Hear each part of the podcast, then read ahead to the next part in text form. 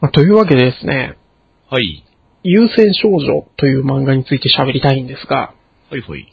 まあ、私、デンスケって言います。あ、どうも、富蔵です。はい。お久しぶりですね。ですです。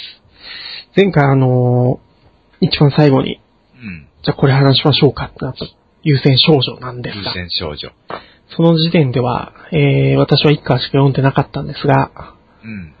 まあ、直前ぐらいにあの、富蔵さんから、優戦少女が3巻で終わりましたという話終わを聞きました。ったんだよね。まあ、うわ、やべえ、これはやべえと思ったんですけど、うん。まあ、打ち切りですよね。打ち切りだね。まあ見事に打ち切りだね。見事ですね。見事に。うん。あのー、2巻、1巻、1巻、2巻、3巻って見ていくと、本の厚さが全く違うっていううん。面白いことが起きてるんですが、そうそうそうそう。1巻がだいたい200ページぐらい、えー、2巻が160ページぐらいですかね。うん。3巻になると、えっ、と、何ページぐらいになるんだろう。えー、240ぐらいになるんですかね。まあなんか、こう、なんですかね、漫画って大体読んでると、どの単行本でも大体厚さが一緒くらいになるじゃないですか。うん、そうですね。こう、ちょっとこう遠目で見て、厚さが違うって一目でわかるぐらいに、うん。こう、い表示にズレがあったんですけど、なんかこう、最後の巻に残ってるやつ全部詰め込んじゃったんだろうね。そうですね。次ないから。次がないから。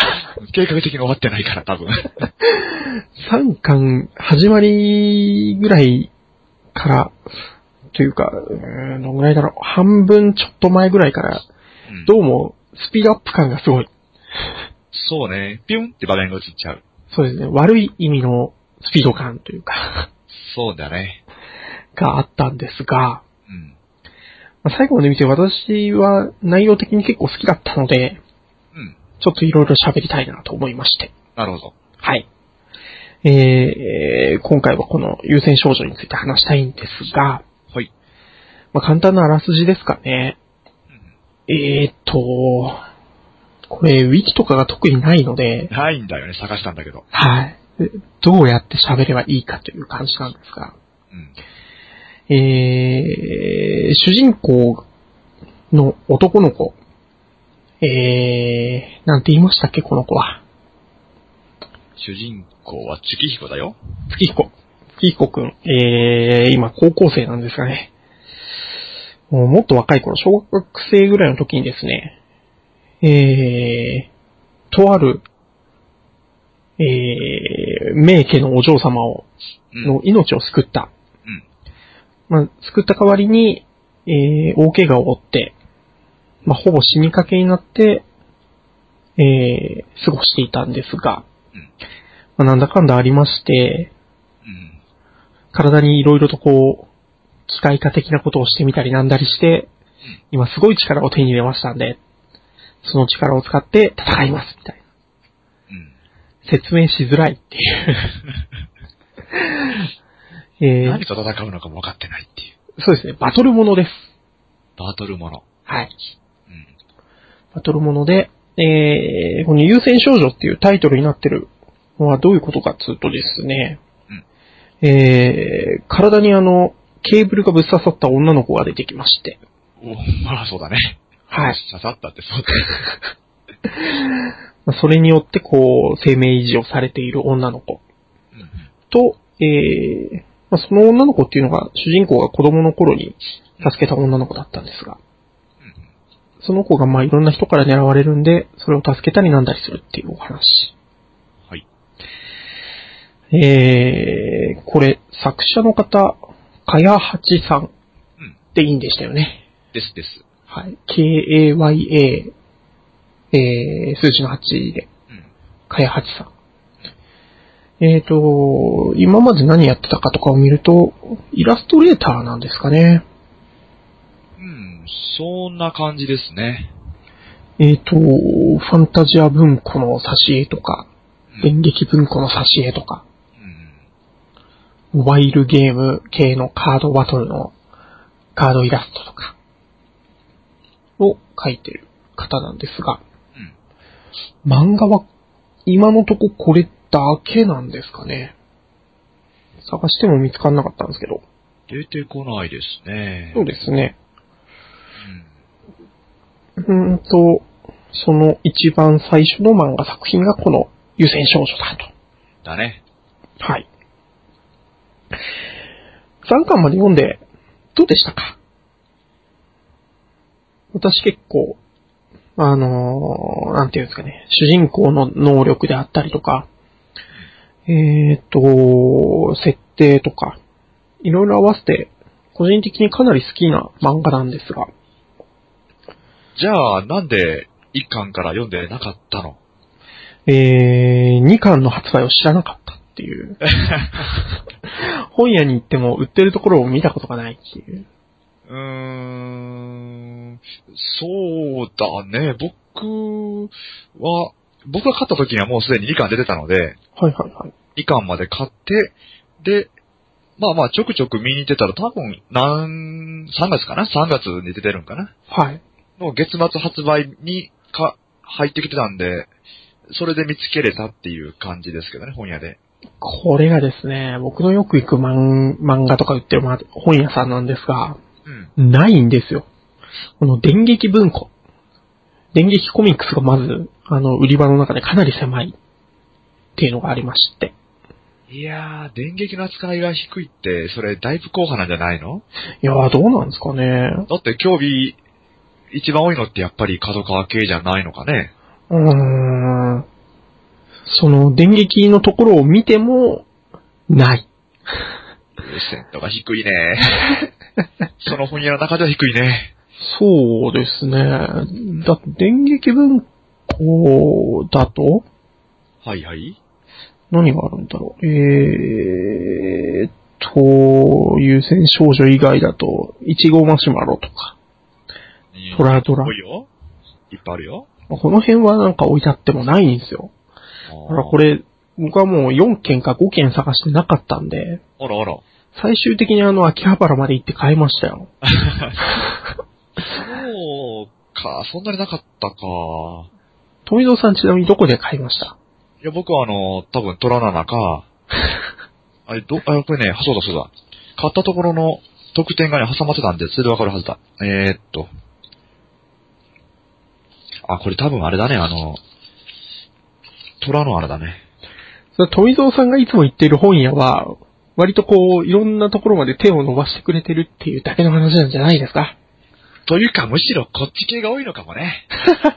逆に言うと、はい。あのーあれだよ、あのーちょっと硬派な感じの、うんうんうん。あの青年誌でもちょっとおじさん向けの、はいはいはい。まあ、そういうのは置いてないところ行くからね。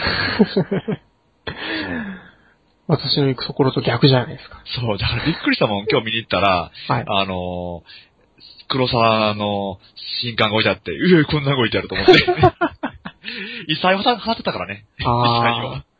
絵柄が全然違うじゃないそうそうそうそう。絵柄が全然違う。なるほどなうんこの、優先少女に関しては、はい売ってるところをちゃんと見極めて買いに行ってください。そうですね。いや、でもね、結構、ないかもよ。あの、大きいところじゃないとないかもしれませんね。うん、そうっすね。じゃあ、地元の一番でかい本屋さんをまず見に行ってください。そうですね。漫画よく置いてるところ。はい。で、まあ3巻まで読んでいただいて、ここから先を聞いていただければ。はい。はい。というところなんですが、私ですね、はいはい。最終的によくわかんないことがたくさんある漫画でして、謎は謎のまま謎は謎のまま、終わっていく。これは、何でしたっけかね。あれ、着ぐるみパターンじゃないですか。細けいことはいいんだよって。細けいことを語る時間はなかったんだよじゃないですかね。なんかこのね、もう語らせる時間がなかった。確かになかったんだろうけども、はいはい。し、あのー登場人物が、いろいろおかしいのに、はい。すべて勝手に納得して終わってるっていう。うーん。え、そこちょっと疑問持とうよって、そんなこといいんだよっていう。そうあああと何ページしかないんだよっていうね。うーん。ただですね、この世界で重要なことっつったら、あのーなんて言うんですかね。ものすごいこう、科学が発達してる世界うん。なんですが、えーと、ナノマテリアルみたいな、うんうんうん。不思議物質みたいなのがそうね。世の中にもともとありまして。で、それをこう体に、えー、組み込むことによっていろいろと、うーん、ものすごいパワーが出たりとか、うん。騎士って言われてるね。条約騎士でしたっけ？うん。その、世界には6つぐらいの確か、えー、名家みたいのがうん。あるようで、えー、ヒロインはその中の、えーと、何家って言いましたっけ？す、スザク工事。スザク工事家の、えー、まあ、お嬢さんなんですが、うん。漫画内で出てきたのはもう一個、竜王院っていうところですね。ね。竜王院。はい。まずはこことの戦いがあったんだよね。そうです、そうです。この6つの、えー、名家のところには一つ一つ、えーと、プライベートテクノロジーと呼ばれる、うん。ものすごいこう、発達した能力というか、うん。ん、科学が一つの家に一個ずつ備わってるよと。うん。で、えー、スザク工事家のところは、えー、無限の生命を生み出す力みたいな。のがあるっていうのが3巻ぐらいになるとわかるんですけど、うん。えー、もう一つ、竜王院っていうところは、ものすごいこう、よく切れる剣みたいなのが、そうだね。この、攻めに特化したんだよね。そうですね。この、二つしか出てこなかったんですけど、うん。おそらくこの他の四つのところにも何かしらのが、あるんじゃね何かしらあるんだろうね。でその辺のこう、設定もあったんだろうけど、語うん。られることはなかった。えー、竜王院家は村雲のたちっていうやつですね。うん。うん。だから攻撃特化生命生み出すとかだから、他だと絶対的な防御とか、そういう能力を一つの家に一個ずつ持ってるんじゃねえかと。そうだね。それが、なんか、矛立てみたいな感じで、うんうん。この、これはこれには勝てないみたいな、よく切れる、何でも切れる剣と、何切っても切れない盾みたいなやつがあるんだろうね。そうですね。で、それがこの、うまいバランスで成り立ってるから、この世界っていうのは、この、平穏に、な、やってるっていう。うんうん。で、それを、全部、この、プライベートテクノロジーを分取っちゃえば、この世界の支配者になれるんじゃねえかっていうのが、この、竜王院の悪巧みなんですよね。そうですね。あの、一番最後のところでわかるのは、その元々プライベートテクノロジーと呼ばれるものは、月にいる人たち。がも、えー、すべて持ってたけど、えー、地球を守るための。賢者と呼ばれる6人の人々にそれを全部分け与えて、今の状況はできてるよ、みたいなのが、後々語られてみたりとか。なんか竜王院の近くでは、こう、ものすごい敵対する生物みたいなのが、怪物みたいなのが現れて、戦ってを繰り返してるんだぜ、みたいなのが、そんなん急に言われてもみたいな感じだったんですけど、そう。そうなんだよ。3巻になるまでそんなこと一言も言ってねえじゃねえかっていう、そうなんだよ。とても面白いことが起きてますけど、うん。なんかその、うーんと、まあ主人公が持ってる能力っていうのは、元々の一番最初に全てのプライベートテクノロジーを持っていた月の、えー、月で、えー、手に入る流出と呼ばれるうん。物質を使うことによって再現されるんですけど、うん。主人公がどうしてこの力を持ってるのかっていうのも、なんとなくにしか言われてなかったりとか。そう。3巻でもちょびっと出てきた。あの、月の人からもらいましたっていう。どうやらそうらしい。どうやらそうらしい。どうやらこの月は滅びかけたのか、何なのか知らんけども、なんか、あるらしいっていう。な何かあるらしいっていう。何かあるらしい。どうなってるか知らんけどっていう。どうなってるかはちょっと語られてないですけど。多分、ラスボスはこれ月の、き月宮？あ月の宮殿なんだろうね。うんうんうん。神々。そうっすね。本当はね。本当は。まあ、うーんなん、なんて言うんですかね。だからまあ、主人公は、うん。えー、プライベートテクノロジーのことをなんとなくでも、一目見て理解すれば自分のな体の中でそれを再現できる能力っていうのはこれ無敵だよね。無敵だからですね。本来はこの6つの、このグループに分けられて、保ってた力を、要は全部取っちゃうわけなんだから。そうですね。一人で再現できてしまうっていう。あれ？無敵じゃね？っていう。そうですよ。無敵じゃね？って思うんですけど、なんですかね、この、もともとその、えー、能力を使う媒介になっている流出っていうのが何なのかっていうのもよく語られてないし、うん。えー、プライベートテクノロジーとしてみんなが持ってる、えー、免許のところに使えてる、条約騎士って呼ばれる強い人たちも、うん。えー、サイコマテリアルみたいなのを体に入れることでうん。戦うようになってるけど、つまりそれってどういうことみたいな。な、何がどうしてどういう原理になってんのみたいなのが全くわからないんで、もしかしたら何か違いがあったりもするのかなという感じなんですけど、うん。まあ、全部語られてないんで、何もかにも、どうともこうともっていう感じなんですけど、うん。えー、個人的にですね、えーこのヒロインの女の子が、私、かなり好みのタイプのキャラなんですけど、まあ、そんな気はする。なんとなく。黒髪でショートカットとかが好きなので、そうだね。はい。うーんと、なんでね、3巻通して、1巻、2巻、3巻って全部こう、えー、その女の子が表紙になってるんで、うん。この漫画はとてもいい漫画ですねって方々で伝えていきたいんですけど、そうだね。3巻まで見た後、うん。いや、打ち切られてるんだけど、超面白いから買ってっていうのはどうも言いにくいっていう。そうだね。あの、いいから引きなとかは最後まで見て、おおなるほどって思って終われたんですけど、うん。えー優戦少女と着ぐるみに関しては、お、お、面白いけど、ね、みたいな。そうだね。なんとも言えない感じを。そう。うーん。なんかこの、進めにくい。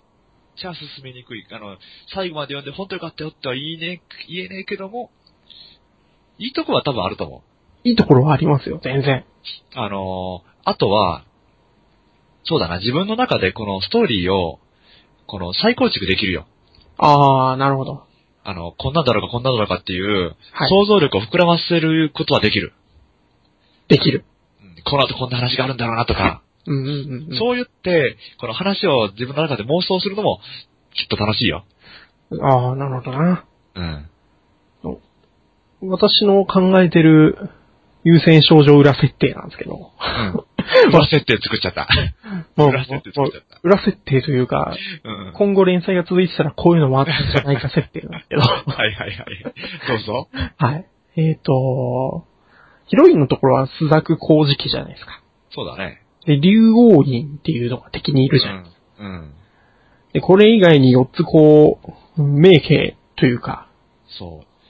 そうなんだよ。一つはね、実はあるん、出てるんだよ。な、あの、モブキャラがしゃべ、一行だけ。キリンの宮っていうらしい。キリンの宮、そうだ そうだ。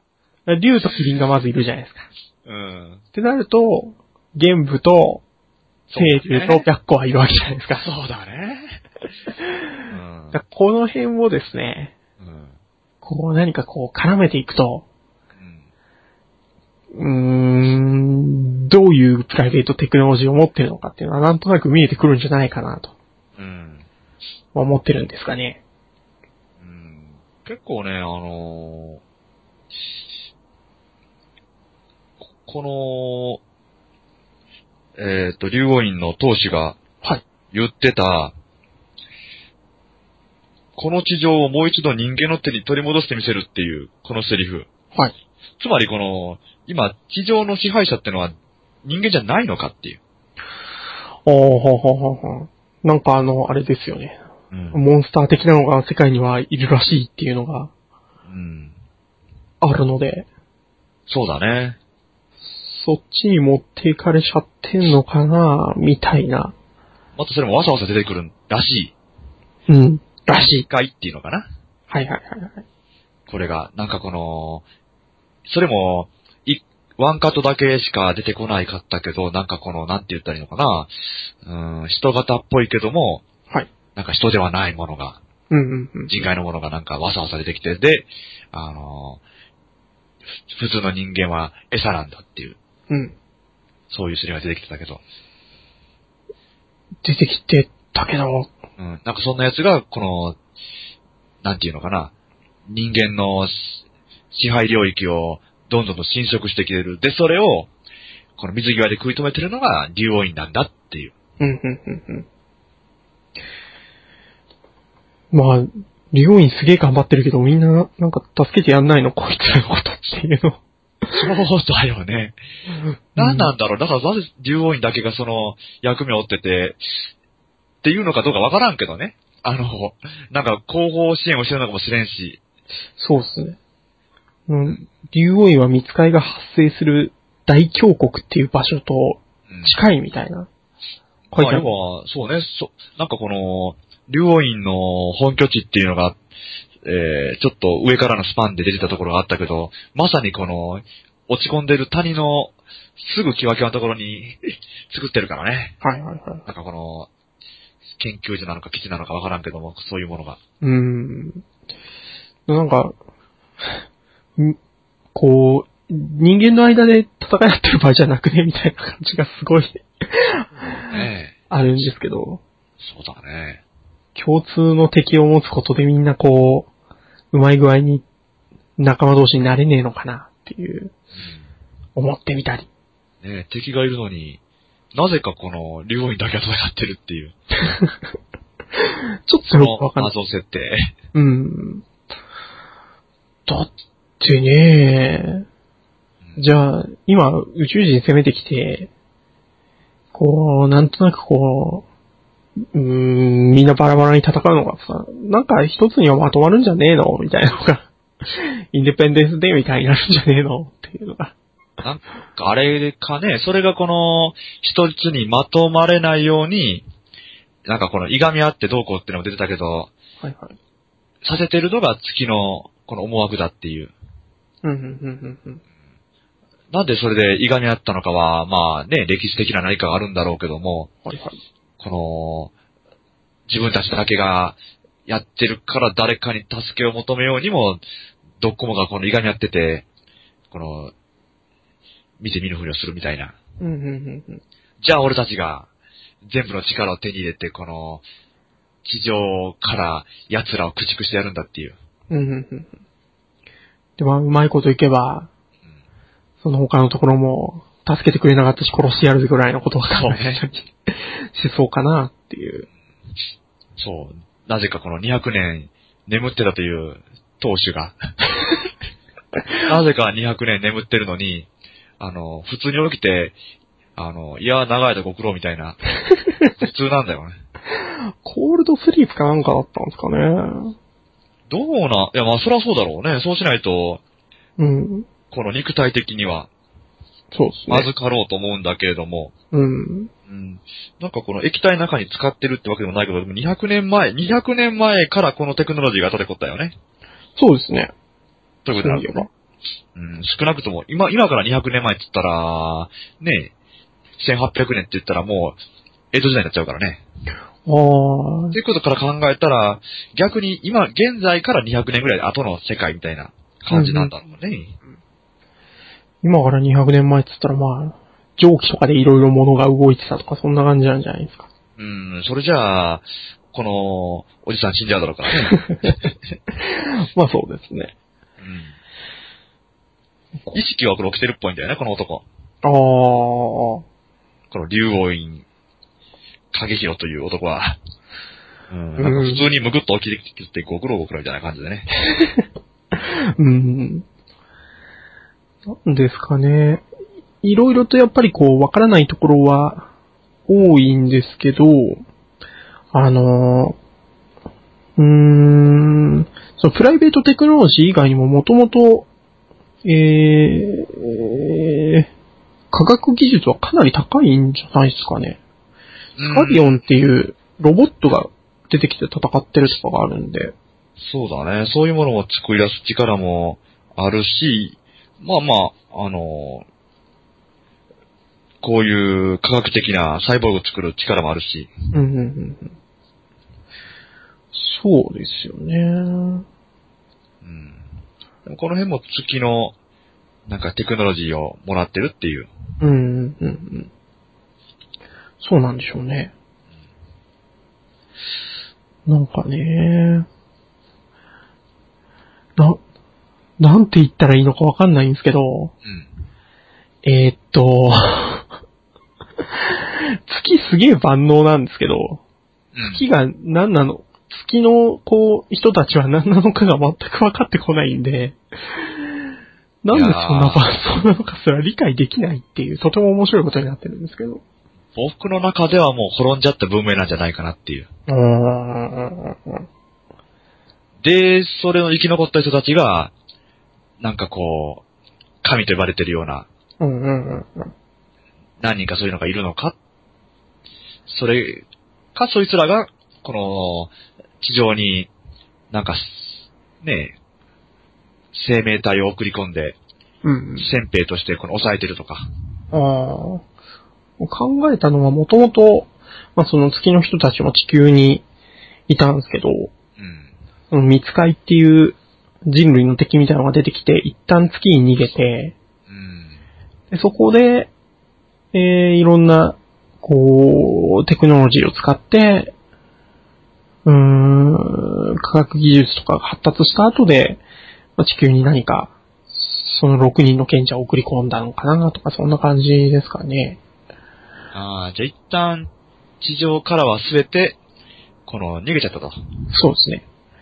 だからまあ、えっ、と、最終的には地球に戻りたいから、うん。そんなことやってるんじゃねえか、みたいなことをうん。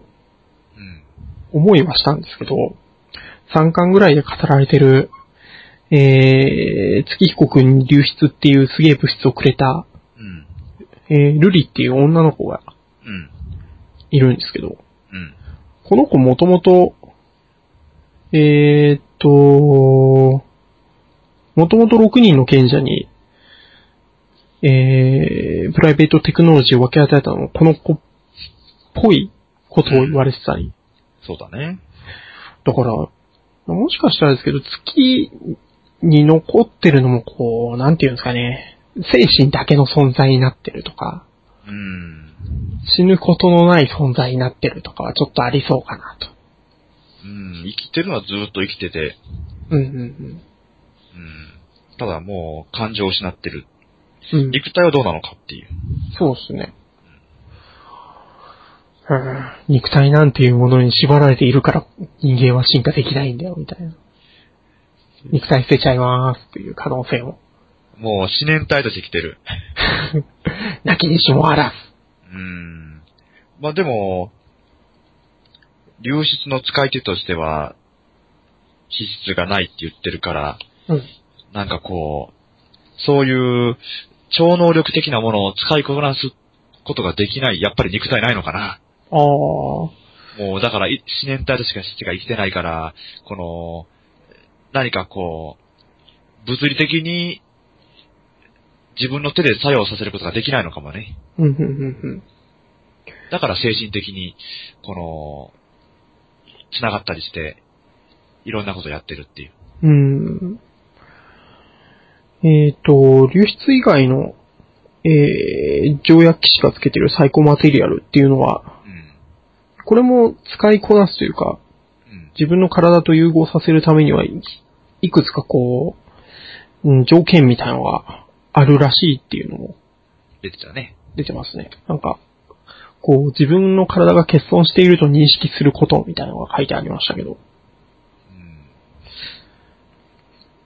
うん。えーと、その欠損の感覚、己が欠損していると感じることにより、サイコマテリアルが侵食してきて、自分の体の中に取り込めるよっていうのが、あるそうなんですが、うーん、な、なんすかね。じゃあこれと一緒で流出の方も何かしらの欠損の感覚とか強い意志みたいなのがやっぱないといけないのかなと。うん。そうね。何かしらこの、足りない部分を補おうとする。で、それが、思いが強ければ強いほど力を受け入れやすいってことなんですかね。うん。なんですかね。この辺は、これもあれですよね。えっ、と、最終的にはこういうことだったんですよ、みたいなのをブログででも書いてもらえればすごくありがたいですけど。ありがたいですけど、自分のネタをそうやって言うことはないですかね、さすがに。同人誌で出そうよ。同時誌で出たら僕でももう全然買いますし。買うよね。買う買う。続き買うよ。買いますよ。うん。ある、あるんでしょ、ほら、もうほらほらっていうね。そうそうそう。設定資料集、同時設定資料集でもいいですよ。あ、いいね。なんか、打ち切られた漫画そういうところで、うん。こういろいろ出してくれると、とてもありがたいんですけどね。そうね。なんかプロットね。うん。あ、こんなん、こんな話、こんな話みたいな。そうですね。あの、元々のキャラクター原案はこんな感じで、みたいなのがあったりとか。うん。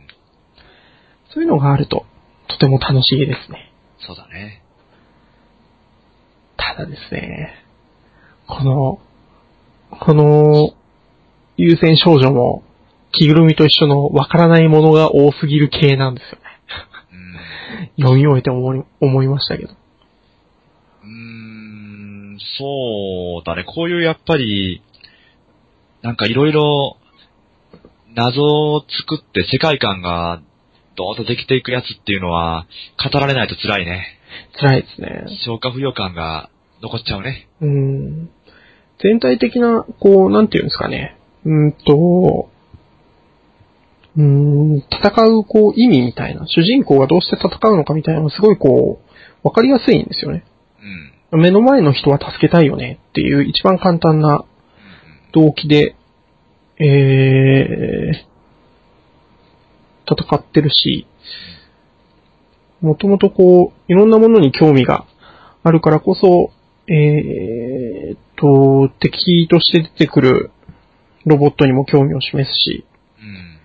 竜王院っていう、まあ、ちょっと敵対してるっぽいところと、からの留学生みたいな人にもすごいこう気さくに話しかけてみたり。主人公がとてもいいやつで、うん。とても強い力を持ってて、うん。えー、気は優しくて力持ちみたいなうん。感じなんで、読みやすいとは思うんですよね。うん。最終的にはどこで打ち切りが決まったのか予想大会とかできますよ。うーん。そうだね。途中まではね、流れそんな悪くないんだけど、やっぱりね、はい。この龍蔵寺？この、はいえー二重人格のやつと、はい。バトルが終わった後からが異常に早くなっちゃったね。あのバトルまでの流れは悪くないと思うんだよね。うんうんさあ、姫がさらわれたぞっていう。うん。うん。どうすんだってね。と助けなきゃいけないから、こう、こういうことになりますよねっていうところとかは、いいんですけど、敵の本拠地に乗り込んでからが一瞬なんですよね。特に。そうねな。乗り込んでから、やっぱりいろいろと流れがあるとは思うんですよね。この、なんていうかね、おやお約束的な流れが。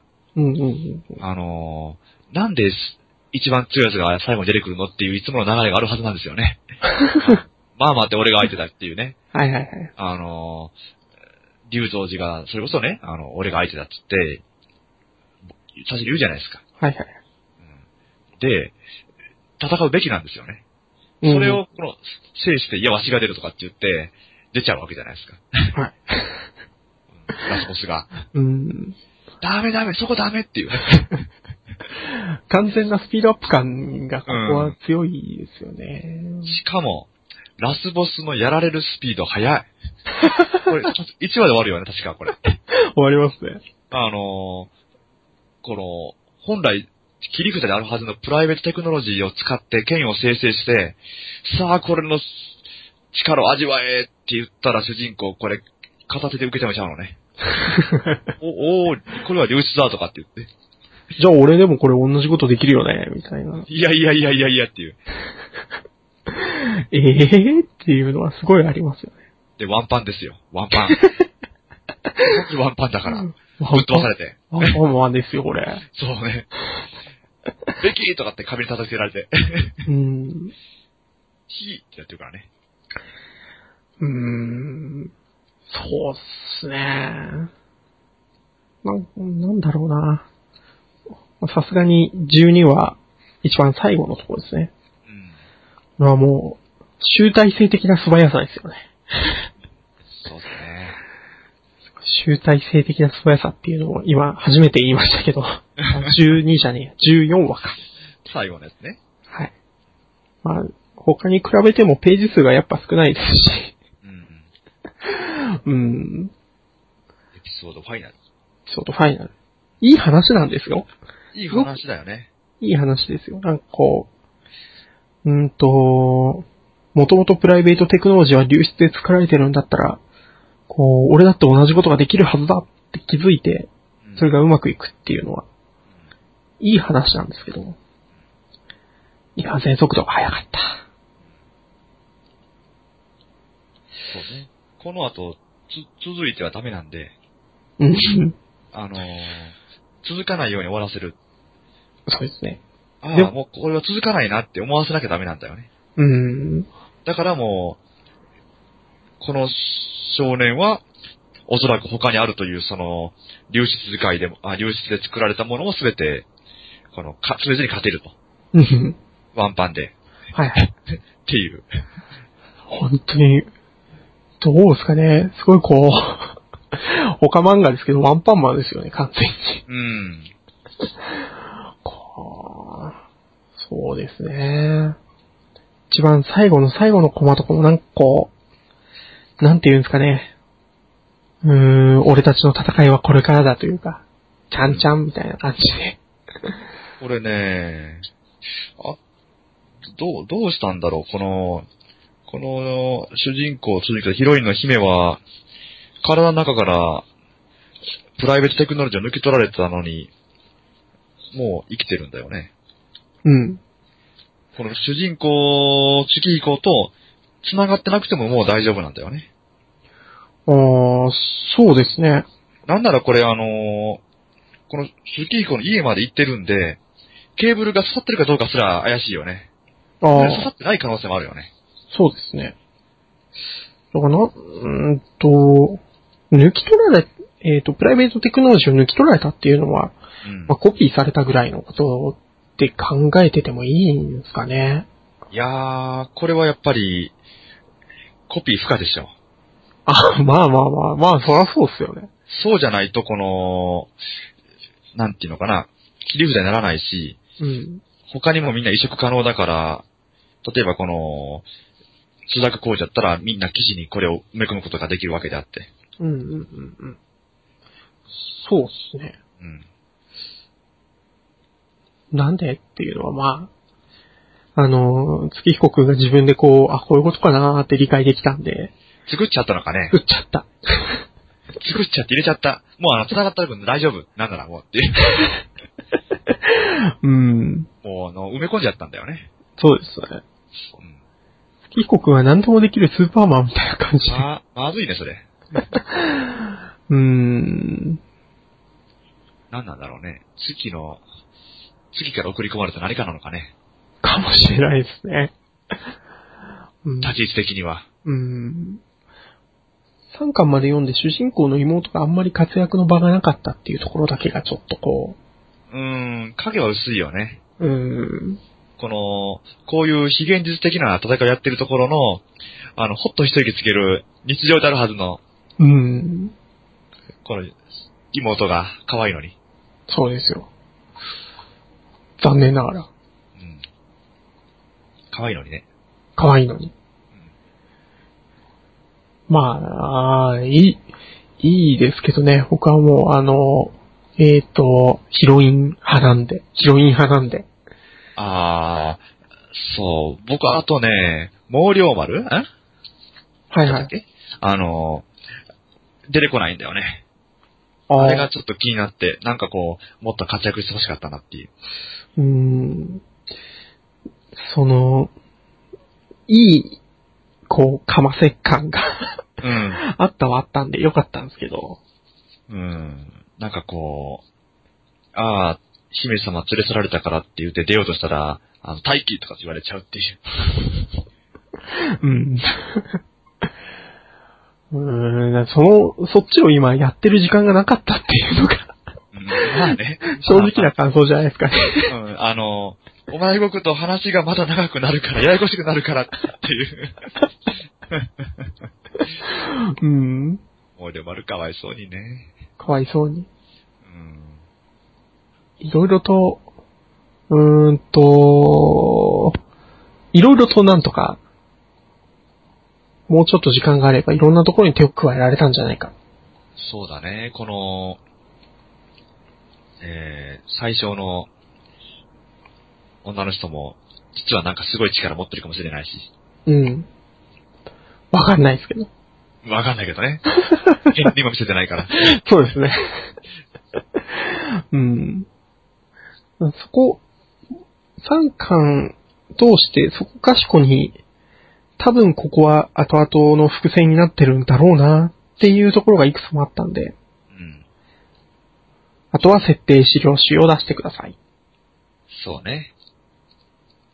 というお願いをしたところで、はい。こんなもんなんですかね。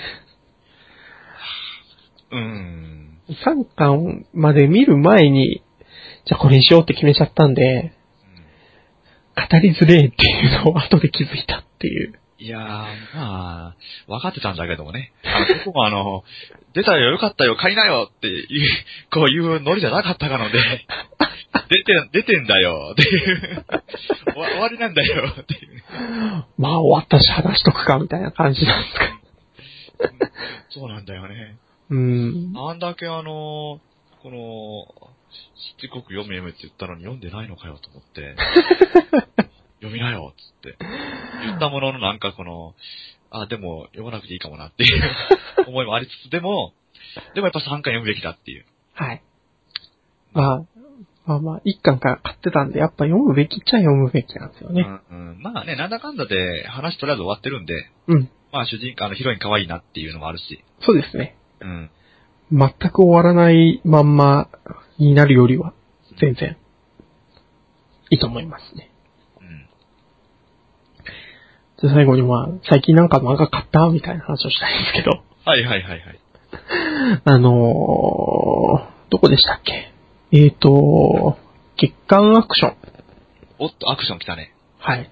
アクション仮面とか、うん、アクション仮面だよ、本当に。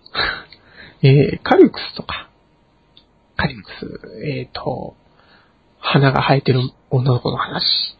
うんうんうんうん。あそこでやってる、えー、漫画なんですが、えーとですね、小林さんちのメイドラゴンっていう、あれ買いましたよ。読みましたよ。読みましたか？うん、読んだんだ。あれ、メガネ、メガネっ子が主人公じゃないですか。メガネっ子って言いつつ、なん、なんかこう、すげえこう、死んだ魚のような目をしてるみたいな。ダメだ、目が死んでるっていうね。目目が座ってるっていうかね。はいはい。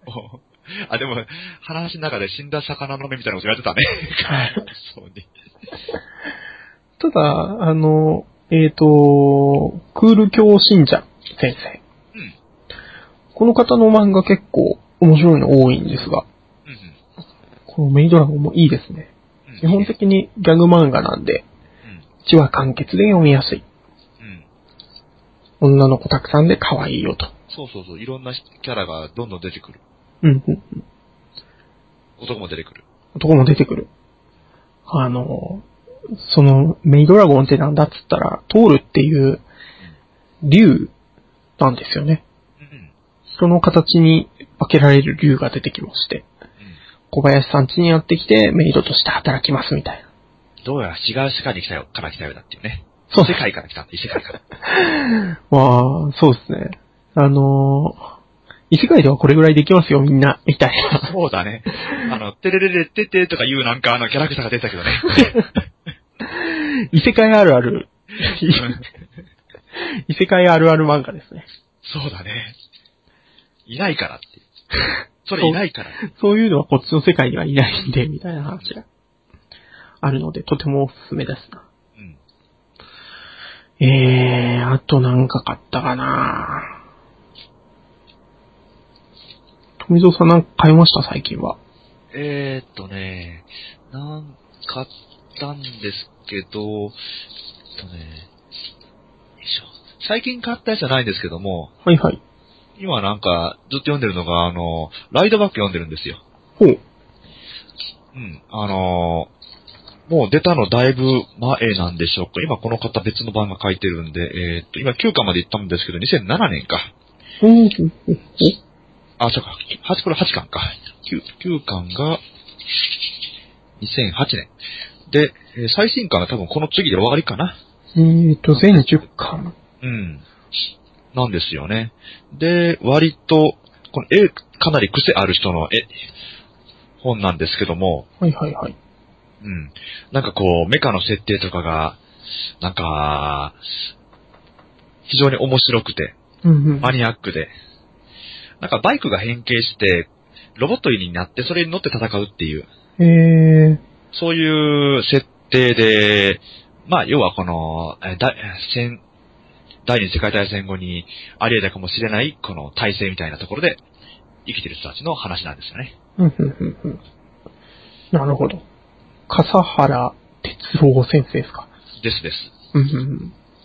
あ、アニメになってるんですね。それ見てないんですけどね、やってみたいですね。みたいですね。うん。えー、これちょっと探してみようん。う。えへへなんていうのとか、あと、なんでしたっけね。これ、あの、昨日買ってきたんですけども、はいはい。えーっとね、メロンコリニスタっていう、メロンコリニスタ。うん、濃縮メロンコリニスタ。はいはいはい。なんかすごいナンセンスギャグのオンパレードの漫画なんですけども、4コマ漫画ですか？4コマ漫画ですね。えー、なんだこれ。ヤロメロン先生というね。非常にナンセンスなね、ギャグが続くっていう。本当だ。くったらねくだらねえですよ。え。なんかね、まあまあ、ちょっと、伝わりにくいけども、うん、完全試合。キャッチボールしよう、いいよ。えい、どう、それ絶対に取れない。しまった、今のでもうボールがない。もうしっかりしてよ。ああ、楽しかった。はは、おい、どこで満足したっていう。よ、あのー読み上げると途端に寒いっすね。そう。もう、もう、あの、これだけ言う、セリフだけ聞くと、何どこ面白いのっていう。なんか、意味も何もないじゃないっていう話だったけど、これを、これ絵で見ると、非常にこのシュールなのよね。この、この、なんか、なんていうの？脱力系のキャラクターが、やってると、うーん。これは、うん。すごいっすね。うん。これ、考えて書いてるんですもんね。いやー、うん。この飛行機乗ってて、ビーフはチキンって聞かれて、うん。おわって返したら、うん。えーっと、うーん、鳥と牛が混ざったようなのを出されるっていう。それ、もうね、このセリフだけで聞くと、何なのそれって感じだけどね。何それ？あの、そうですね、絵を見ると、なんかこう、面白いとかじゃなくて、うわーってなりますね。そうそうそうそう。すごいでしょ。すごいですね。うーん。買ってみるか。うーん、これ、まあまあまあ、あの、まあ、こういうのが、このくだらねえやつが好きなら、あの、おすすめです。うん嫌いだったらやめた方がいい。あの、ファミ通のクロスレビューのファンなら、みたいな感じの書き方ですよね。そうね。そうね。なるほどな。あとはあのこれ、商業種じゃないので、はい。まあ、同人ショップに行っていただいたら、あの、買っていただけると思うんですけども、うん。あのー若林俊也先生がずっとあの、ウェブ連載してた4コマ漫画を、はい。この4冊ぜ、あの、ドバッと、えー、同人誌で出されたんですよね。はいはいはい。で、えー、つれづれチルドレンっていうサイトでややってらっしゃるやつなんですけども、うんまあすっごいね、ほぼ毎日やってるんですよ。うん。うーん。4コマ漫画を1日1回みたいな感じで。はいはいはい。で、それが、あの、読めるっていう。で、結構ね、あの、可愛いし、なんかこう、なんていうのかな。あの、青春の、なんか、もやもやした感じが味わえて、非常に、あの、いい感じなんで、うん。うん。うん。ぜひぜひ、これはおすすめです。なるほど。これ、ウェブの方ちょっと見てますけど、うん。うーん。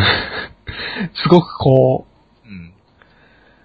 甘酸っぱい感じがして、ね、そうなん。だよ。うん。すな、これ。うん。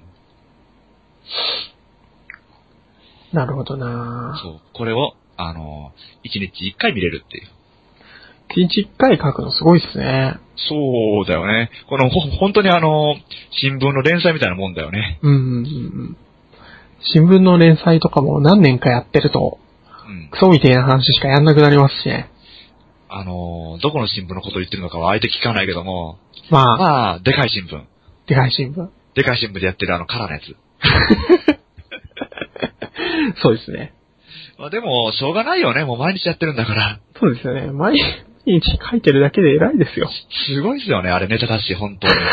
なんかあのーえーテレビでやってたテレビドラマであのー長谷川町子先生のはいはい。